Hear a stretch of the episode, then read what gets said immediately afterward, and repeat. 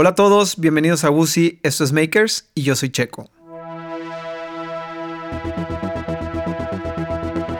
¿Alguna vez te has puesto a pensar en lo afortunados que somos como seres humanos que podemos transmitirnos la información que recolectamos a lo largo de nuestra vida y dejársela a la siguiente generación? Este show trata precisamente de eso. Vamos a escuchar historias de gente que sus ideas, su pasión y sus ideales se transformaron en herramientas para ellos mismos ser la solución a cualquier obstáculo. En el episodio de hoy vamos a escuchar cómo un niño se convirtió en director de cine y pasó de jugar con la cámara de su papá a filmar un documental en la NASA.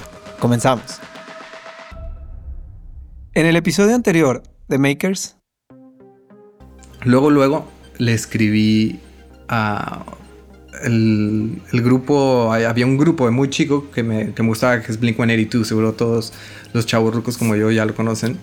Sí, claro. Y, y, después este tipo, el guitarrista Tom DeLong, hizo un grupo que se llama Angels and Airwaves, que era, trae un trip muy espacial y demás, y como que ahí yo conecté mucho con él, con su visión de ver las cosas, de hacer arte y demás, ¿no? Y de hacer lo que se le hinche. Y siempre lo voy a recordar que les ganamos un poquito Star Wars. Pero Venga.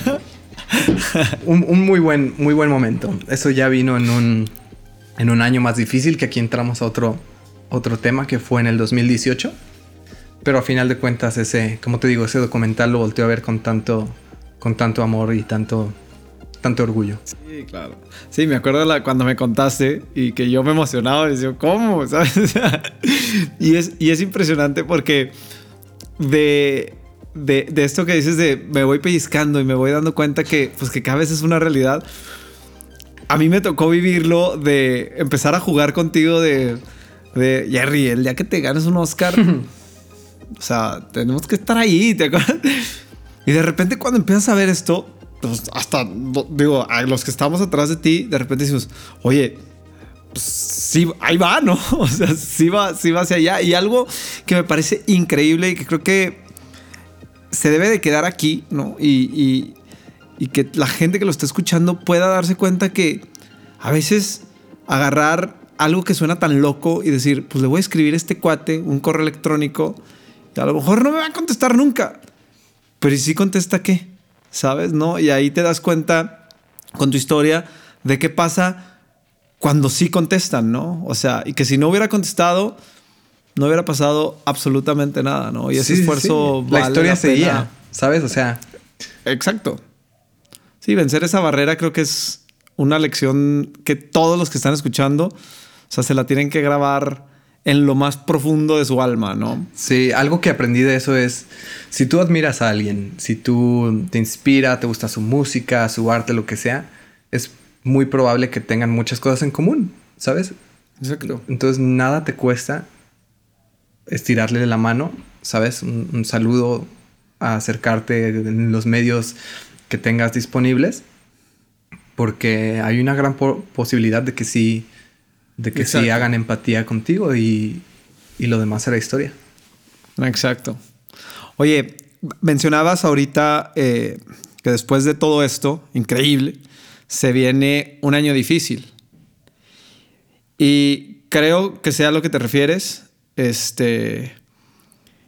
Pero digo, sé que es algo que me gustaría que nos platicaras, ¿no? Eh, de cómo a veces lo que es tu profesión también se vuelve en esta parte de desahogo y de, y de forma de, no sé, de, confortante, reconfortante, de un abrazo, de, con tu misma pasión te empiezas a, te puedes sacar adelante, ¿no? Entonces, no sé si nos puedas platicar, exacto, no sé si nos puedas platicar un poquito de, de eso.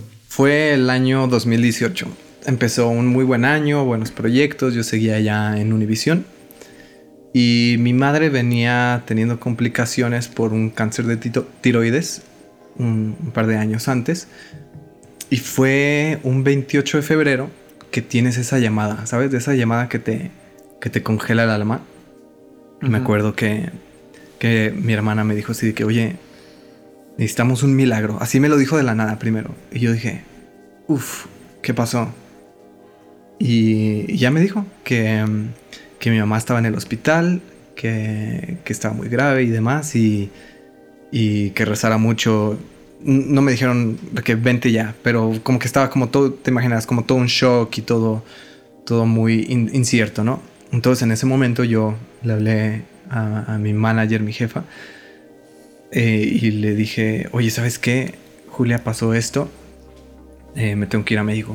Y también siempre voy a apreciar su, su apoyo y, y, su apapacho en ese sentido. Me dijo, ¿sabes qué? Olvídate de, del trabajo ahorita, enfócate en eso, vete y tienes que estar ahí con tu familia. Y lo hice al día siguiente, todos mis amigos me ayudaron a, a conseguir un, un, vuelo así rapidísimo, la verdad, siempre agradecido. Y total, en la mañana ya estaba en México.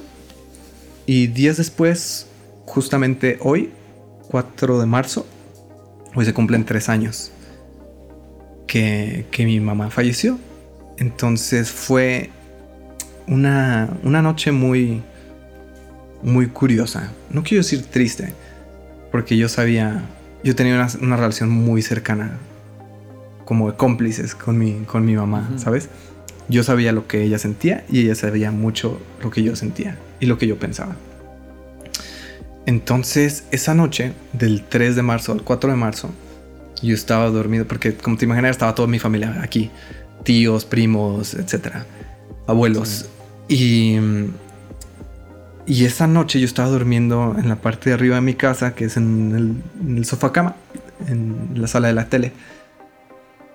Y tuve un sueño muy raro. Ah, no, perdón, me, me regreso tantito una semana antes de que eso pasara, unas dos semanas antes, yo soñé con mi mamá. Yo soñé que estaba arriba de un autobús como esos escolares gringos em, amarillos. Y soñé que mi mamá se subía. Yo estaba arriba, eh, dentro del autobús, y soñé que mi mamá se subía y la abrazaba y le decía, ah, ya nos podemos ir. Ya estamos bien. Así, y le conté. Y le dije, oye, soñé contigo, estuvo muy bonito, sentí muy lindo. Y me dijo, ah, qué bueno que me dices porque eso me da mucha fuerza. Ahí quedó, ¿no? Ahora si volvemos a la noche del 3 de marzo, yo sueño que estoy dormido en el sueño y suena mi celular, mi celular al lado de en el en el buró, ¿no? Y veo y es mi mamá y contesto, no recuerdo lo que me decía, ahí sí como de esas veces como que, que se escucha y sabes que no entiendes, al menos no conscientemente, y cuelgo y despierto y yo me sentí así como. me desperté con esa sensación así media. que sabes que algo está raro, ¿no? Que. algo más, que no fue un sueño. Total, al siguiente día en el hospital, yo recuerdo traía una playera de Star Wars. Star Wars a mí me gusta mucho y fue también una de las razones por la que hago eso, ¿no? y llega el doctor y me dice: Ah, qué, qué cool tu playera, está, está chida. Yo tengo un, un mural en mi oficina, así me dijo, de Star Wars Total, nos agarramos hablando de eso un rato. No estaba mi papá. Y le dije, ah, ¿quieres darnos información? Y me dice, no, espero a tu papá. Ok, está bien. Seguimos platicando. Llega mi papá. Total, nos dice que la noche nos enseña ahí un estudio. Que mi madre tuvo muerte cerebral a las 4 de la mañana. Y fue más o menos a la hora que yo tuve el sueño, que me desperté. Y fue como, ¿sabes? Como el golpe. No, no quiero decir de realidad, pero sí el golpe emocional, ¿sabes? O sea, que era como algo que esperaba de alguna manera. Una parte de mí también. llegó. Exacto, que estaba ahí, que estaba llegando. Y una parte de mí como que, una parte más inconsciente como pensó como, uff, por fin está descansando. ¿Sabes de qué? Ese sentimiento. Yo me acuerdo también cuando, cuando entré al, a la cama de donde estaba, al cuarto, ¿sabes? De, terapia intensiva ¿Has visto la de Interstellar? El final cuando el tipo entra, Cooper, se llama Matthew McConaughey, que entra a ver a su hija, que ya está vieja en, la cama de hospital. Y suena el órgano de Hans Zimmer como súper etéreo, ¿sabes? Sí, sí. Y yo lo escuché así, vi la misma toma, vi la misma música. Y fue como, uff, qué, qué fuerte la relación con el arte. Y cómo muchos años te impacta. Y cómo ves muchos años después cosas de una manera muy distinta. ¿Sabes? El decirle adiós a alguien, el, recibirla en ese, en ese estado, etc. ¿Y a qué alguien? Exactamente. Y, y bueno, fue un momento muy, muy difícil, de mucha, también de mucha unión con mi familia, con mi papá y mi hermana. Y yo me quedé unos meses después en México, como para acompañar a mi familia, obviamente, para estar aquí juntos. Pasaron muchos meses y en ese inter hubo muchos despidos en Univision. Despidieron a mucha gente, terminaron despidiendo casi a todo, todo mi equipo, excepto a mí y a mi jefa, Julia. Nos quedamos ahí, ¿no? Entonces fue como que, uff, ¿qué va a pasar? O sea, la incertidumbre a tope. Familiar, personal y, y, profesional, ¿sabes? Y, sí, sí, sí. Y en eso pues dije, pues no importa, ¿sabes? Como que en otro momento de mi vida yo creo que me hubiera pegado más, como el saber que había luchado tanto por algo y como que se estaba, como me lo estaban quitando. Sí. Pero ahí la prioridad era 100% estar con mi familia y era el momento, claro. los momentos que estaba con ellos ahora, ¿sabes? Se convirtió, tomó un significado mucho más importante, más prioritario para mí. Y llega eh, octubre, no, agosto, perdón, agosto del 2018. Total, me dicen de que, ¿sabes qué? Cerramos ya esta, esta división. Muchas gracias por tus servicios. Aquí está tu, tu liquidación y que Dios te bendiga. Y fue como, ok, está bien. ¿Qué, ¿En qué mejor momento pudo, pudo haber pasado? ¿Sabes? De que se acababa mi list de la, de la renta del departamento. Todo como se alineó muy extrañamente. Tocaba, 100% tocaba. Y era como decirle adiós y cerrar una etapa de mi vida muy bonita, que me hizo crecer muchísimo. Y después yo estaba ya en Miami, estaba, imagínate, empacando y demás. Y en eso me escribe un, un colega que ahora se convirtió en un partner mío, un socio que se llama Noah, Noah Meisner. Y me escribe, él es de Los Ángeles, y me dice, oye, eh, estoy haciendo un proyecto y siempre he querido trabajar contigo otra vez. habíamos trabajado una vez en Fusion juntos. nosotros lo contratamos a él para que hiciera una serie. Él tiene una empresa. Y, y me escribió, oye, tengo un proyecto aquí en Puerta y me gustaría saber si tienes alguna historia relacionada con el amor que nos quisieras platicar. Y yo, ah, pues mira, me pasó esto, le platiqué, falleció mi mamá, lo de mis sueños con ella, muy recurrentes, muy reales. Y total, me dice, no manches, está increíble de que haz una historia, haz algo y vemos qué, qué pasa. y ya, ok. Escribí un guion en una semana, más o menos. De esas veces que ya lo tenías aquí, solo lo tenías que sacar, ¿no? Terminé el guion, se lo mandé y estaba encantado. Le gustó muchísimo. Y me dijo, ok, ya te puedo contar qué es. Estamos haciendo una serie para Facebook Watch con Sofía Vergara. Sofía Vergara es productora ejecutiva y estamos haciendo historias del amor, relacionadas con el amor. Se llama 365 Days of Love, 365 días de amor. Y queremos hacer tu cortometraje. Queremos producirlo y, y ver todo, pues ya, empezar luego, luego, ¿no? Eso fue agosto y queremos grabarlo en octubre. Pues órale, un mes de preproducción casi y, bueno, lo hicimos así. Entonces llega la duda de, ok, ¿quién va a actuar? ¿Sabes? De que, ¿cómo, lo vamos a hacer? Y en eso se me ocurre de que, oye, ¿qué tal si actúo yo? Porque me dijeron, ah, todo lo que estamos haciendo es más documental, no tanta ficción. Y yo les dije, mm, pues, ¿qué tal si lo actúo yo? Y quien puede actuar como mi mamá puede ser mi tía, que mi tía es físicamente idéntica a mi madre. Y bueno, se volvieron locos con esa idea, les encantó. Y total, llega un mes después y fue el día de la grabación, ¿no? Fueron dos días. Un día en un set, todo verde, porque yo ahí me entró el trip de está lloviendo mucho, no podemos grabar afuera, entonces hay que hacerlo todo digital. Vamos a hacerlo todo CGI. Total, las locuras. Y llega el momento de la escena con mi tía que actúa como mi madre y fue como un momento de catarsis emocional tan fuerte que yo no veía venir. Para nada, ¿sabes? Fue como... Me acuerdo que ella me dijo... Se paró frente a mí y me dijo... Porque en, esa secuencia se ve que hay como diálogo pero no se escucha, ¿sabes? Es como inaudible eso. Sí, sí. Y solo se escucha un voiceover. Pero lo importante era la emoción. Y ella me dice, estaba frente a mí, las cámaras rodando ya. Y me dice, yo no sé qué te iba a decir, yo no sabía qué te iba a decir para hacerte sentir querido, que te puedas eh, ir en paz, cerrar este, este momento. Y me dice, yo solo le pedí a tu mamá que hablara a través de mí. Y me dijo un sinfín de cosas tan, tan lindas que yo creo que se reflejan ahí en el cortometraje en ese momento. Sí. ¿Sabes? Y muy, muy vulnerable también. Eso fue muy, muy importante que... Esa fue una de las primeras veces que dije, ¿sabes qué? Esto lo voy a hacer como lo siento a flor de piel. Y así tiene que ser, ¿sabes? Porque yo creo que todos hemos pasado por esto, todos sabemos que algún día vamos a perder a nuestros padres y intentamos postergar eso de sentimiento lo más posible, pero es algo que todos vivimos, es algo que todos experimentamos como seres humanos. Claro. Y total, salió, eh, hicimos, ya terminamos la grabación, lo, lo pasamos a editar un par de meses y se estrenó en febrero del 2019, un año después de que falleció mi, mamá.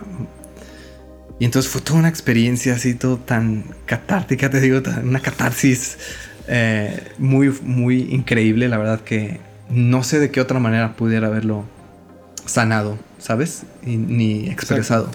Justo era lo que te iba a preguntar. Sí, sí, sí, totalmente.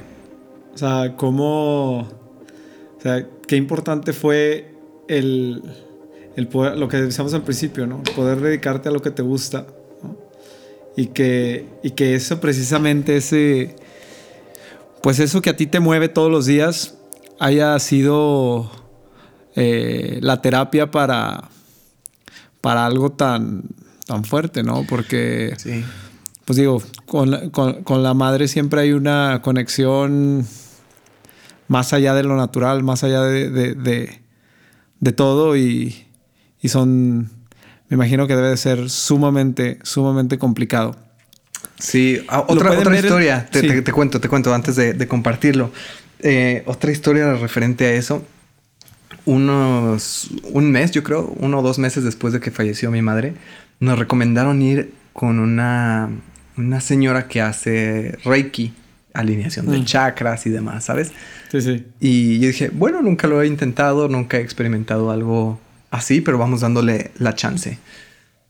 Y para mi sorpresa, la señora era medio también medio medio bruja. No, no medio bruja, pero como medio medium, ¿sabes? Muy sensible a esto, a otros planos de dimensión, como lo quieras ver, más espiritual. Total, llega y me dice desde el...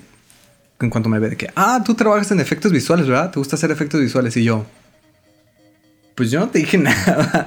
y no es como que hayas visto mi página ni nada, ¿sabes? No sabes nada de mí. Total, fue un, momento muy... Eh, ah, como en paz, ¿sabes? Sentí mucha paz en ese momento y me dice, en cierto momento me dice, ¿te quieres despedir de tu mamá?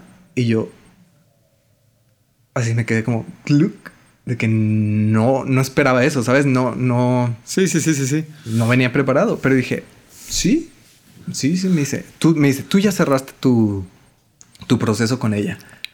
Porque en cuanto llegaste yo no sentí aquí su presencia como si tuviera algo que decirte. Como algo que he dejado eh, pendiente. Y me dice, ¿pero te quieres despedir de ella? Y yo, sí, total. Me puso así boca arriba sobre, sobre la cama.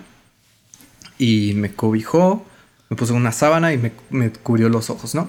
Con una toallita, creo.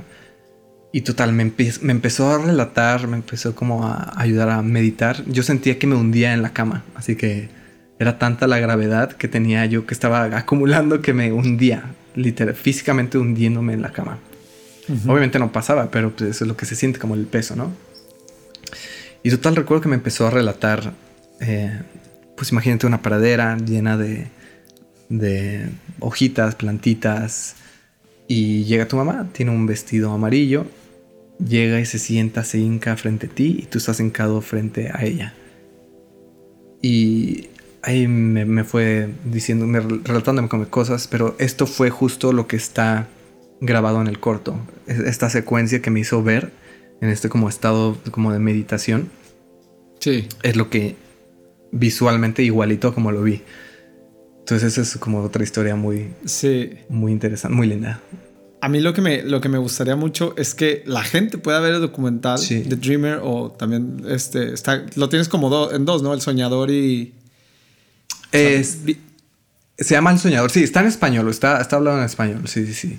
Tiene ahí subtítulos en inglés para quien quiera. Hay, hay, uno, hay, sí, ¿no? Es que vi los dos títulos. Sí, sí, sí. En, sí, está, canal. Está así para quien, quien guste y que no se lo pierda. Y ahí lo pueden ver, pueden ver como toda esa experiencia y... Aquí vamos a dejar la, la, dirección para que, sí, sí, sí. para que lo puedan ver. Digo, y la verdad es que veo, de, de, repente pasa esto, ¿no? Yo recuerdo hablar contigo y estabas como fue un periodo como muy cercano a, tu hermana, a tu papá, lo recuerdo mucho, ¿no? Los veía en viajes y cosas así. Pero de repente, de repente, y es algo que me gustaría que lo platicaras porque sé que es algo que puede llamarle la atención a algunas personas. De repente, un día abro tus, o sea, te veo cosas que estás haciendo así y te veo haciendo cosas en Medio Oriente. Eh, de repente vi a. ¿Cómo se llama esta chava? La esposa de Justin Bieber. Eh, e, ella. Yo decía, bueno, este. ¿En qué anda, no? Sí, la verdad, así. Justo te digo, después de que ya no estaba en Univision. Y fue como que, ok, ¿ahora qué, qué voy a hacer? ¿Sabes? Ya hice este corto que me cayó así por azares del destino. Y. Y por buena. Buena fe y buena preparación. Entonces eh, pasa después de que unos meses después, creo que es en enero, enero 2019, me escribe un, colega, buen amigo y mentor, Danilo Lauria, que, a quien también conocí en, en Miami, él vivía en Nueva York en ese entonces, todavía vive en Nueva York, y me escribe, oye, tengo un proyecto en puerta, vamos a hacer una campaña con Uterque, mm. queremos ir a, a Marruecos. Y fue como que, no manches, hay que hacerlo, ¿sabes? Que sí, sí, sí. Ya habíamos hecho un proyecto juntos, a un, par, un par, nos ganamos un, premio también, un, Clio, muy bueno con un, video que él dirigió para Stella McCartney. Y esos fueron con mis primeros acercamientos como al mundo comercial, como más, más high-end, ¿sabes? Y desde ahí fue como, nos fuimos una semana, no me acuerdo cuándo, una semana y media creo, a Marruecos. Y sí fue como, ok, esto ya se puso bueno, vamos agarrando un ritmo bastante divertido. Y otra vez, eh, grabar con, con, él y con el equipo es como, estamos divirtiéndonos todo el tiempo, sacando ideas creativas de que en el momento, improvisando mucho de una manera muy espontánea, muy creativa, ¿sabes? Como llevando al límite, ¿sabes? Como nuestras capacidades. Y eso, eso me gustó mucho. Y desde ahí empezamos a trabajar juntos mucho tiempo. Después nos, ese mismo año, eh, sí, sí, sí, 2019, creo que un mes después, en febrero, nos escriben, le escribieron de, lo buscaron a él de, de Qatar Museums. Y fue, él, me cuenta la historia de que él escribió, a el, quien nos contrata, el cliente se llama Mohamed, que le escribieron así de que, oye, te escribo por parte de Qatar Museums, la, la princesa de Qatar es quien, quien maneja esto, queremos hacer algo para la apertura del Museo Nacional. Y dice Danilo igual que lo vio y dijo, nah, no es cierto. ¿Sabes? Y total fue que sí es cierto y me dice, oye, pues nos vamos a Qatar. Y fue un que, ok, así. También es de esas veces de que los proyectos salen muy rápido, a veces tenemos el, el, el boleto en lo que aprueba el cliente, ¿sabes? Es muy, es una, tiene una espontaneidad muy, muy grande, es un ritmo de vida muy, muy, muy ágil, muy activo, ¿sabes? Estar como siempre atento a lo, lo, que está pasando, etcétera, etcétera. Total, de un día a otro estábamos en Qatar. Y nos fuimos, fue la apertura del Museo Nacional. Muy divertido, la verdad. Hicimos mucho, mucho video, allá mucho video, fotos y demás. Y total, ahí hicimos una muy buena relación con, con el proyecto que hicimos con ellos. ¿Cómo escuchan? Después volvimos a final de año. Eh, por, Instagram. Wow. Sí, por medio de Instagram. Super lección, ¿no? super lección, de que échenle ganas al Instagram. Dejen de subir los selfies. Exacto. Y básicamente, sí, al final de cuentas, Instagram es como el portafolio donde presumes lo, que estás haciendo y con quién estás haciendo. Eso es, eso es importante, ¿sabes? Siempre hay una, una relación de con quién estás trabajando, etcétera. Entonces, para mantenerlo en cuenta, quienes, quienes les importe eso. Dejen tantito de lado el ego, quizá, y mejor el ego profesional. Este, y bueno, no te creas, Y, y total, después volvimos también a Qatar a fin de año, en diciembre. Ahí hicimos un proyecto bien divertido. Bien divertido, fue toda una odisea. Porque de pronto nos dicen, también otra vez Mohamed nos dice, nos, le dijo a Daniel, oye, queremos un video para hacer eh, una promoción del siguiente año, que iba a ser el año con partnership, el año, no me acuerdo, el año de la cultura, ¿sí?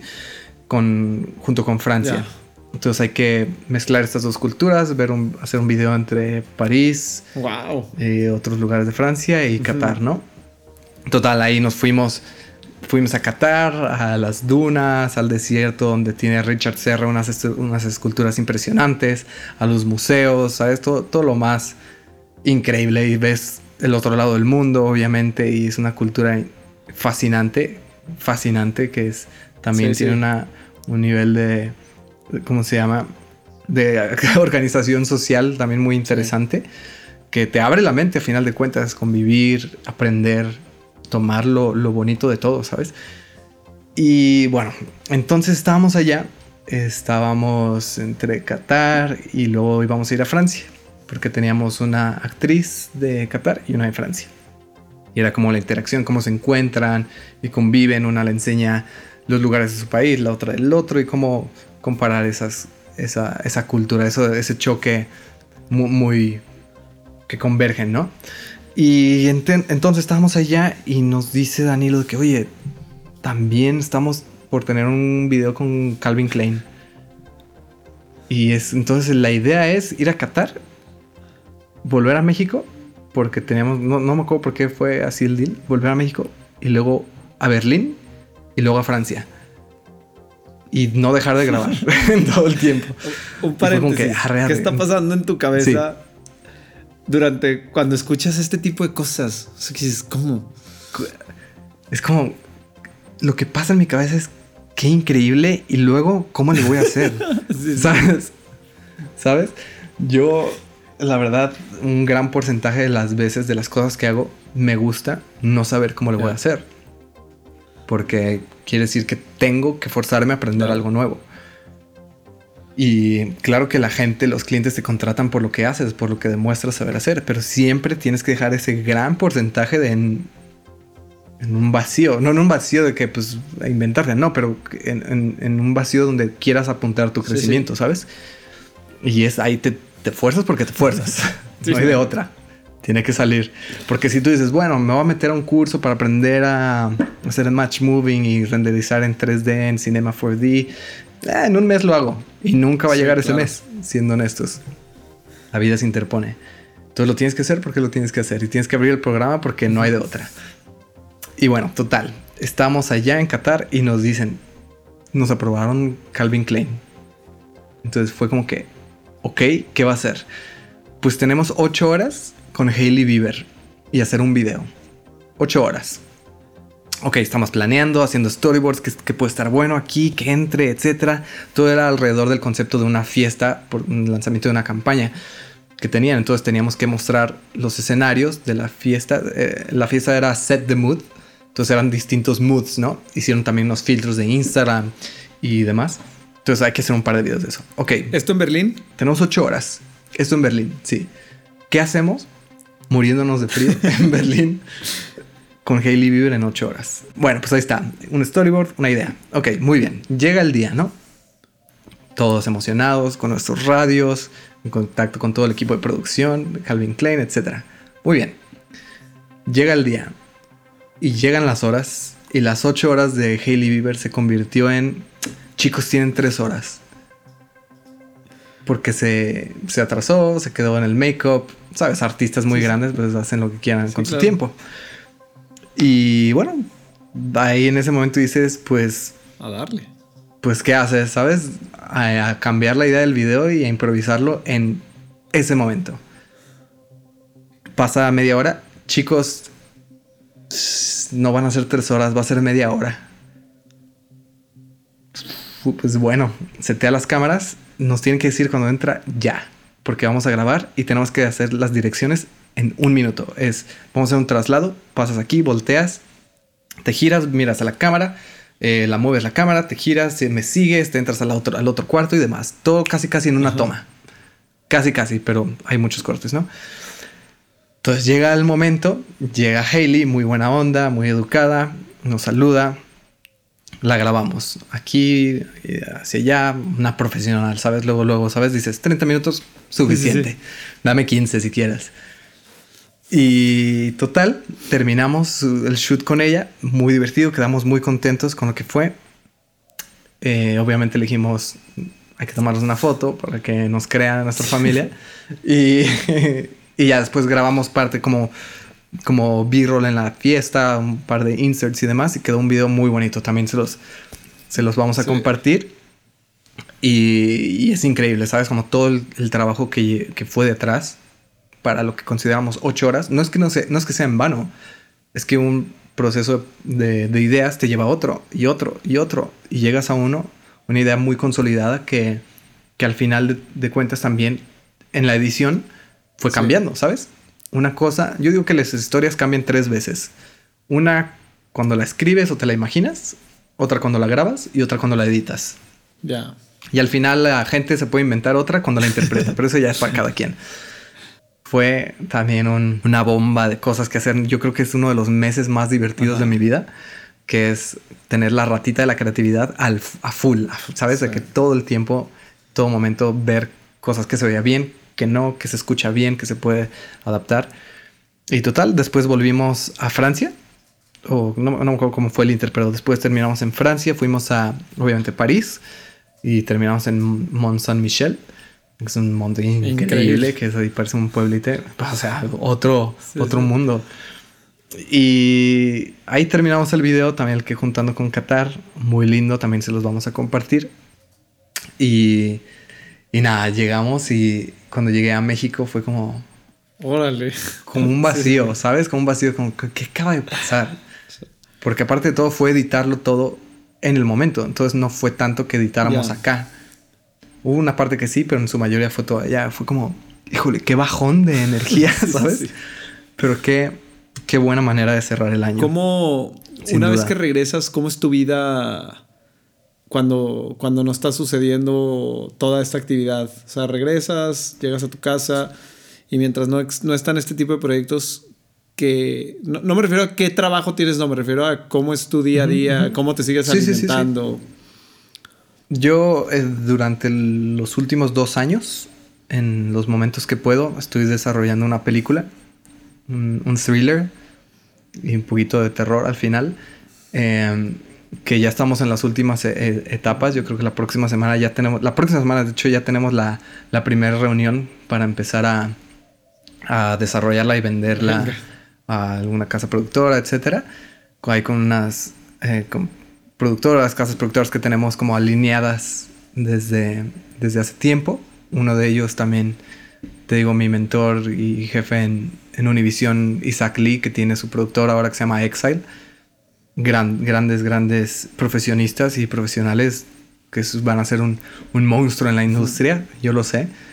Y a ellos me, me, extendieron la mano otra vez para, ok, si tienes algo, preséntanoslo y vamos viendo cómo podemos hacer la manera que funcione. Entonces ese es el primer caminito ahí que está, que está en vías de, de tocar puertas, pues básicamente, para ver qué pasa. Entonces eso es lo que hago últimamente en mi, en mis días y por la tarde noche también no puede faltar la sesión de Call of Duty con mis amigos porque hay que hay que mantenerse con los reflejos activos. Sí, exacto.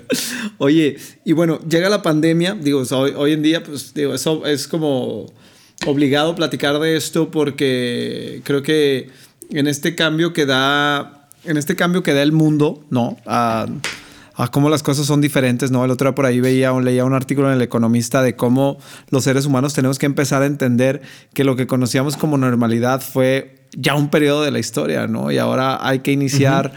Eh, aunque, aunque regresemos lo más cercano que se pueda a lo que era antes, ya nuestra, nuestra mente, nuestra forma de vivir no, no será la misma. Entonces, es importante que tú nos digas ¿Qué pasa en tu industria y sobre todo qué pasa contigo cuando empieza, cuando empieza todo este episodio en la vida, ¿no? Al que, nadie nos esperábamos.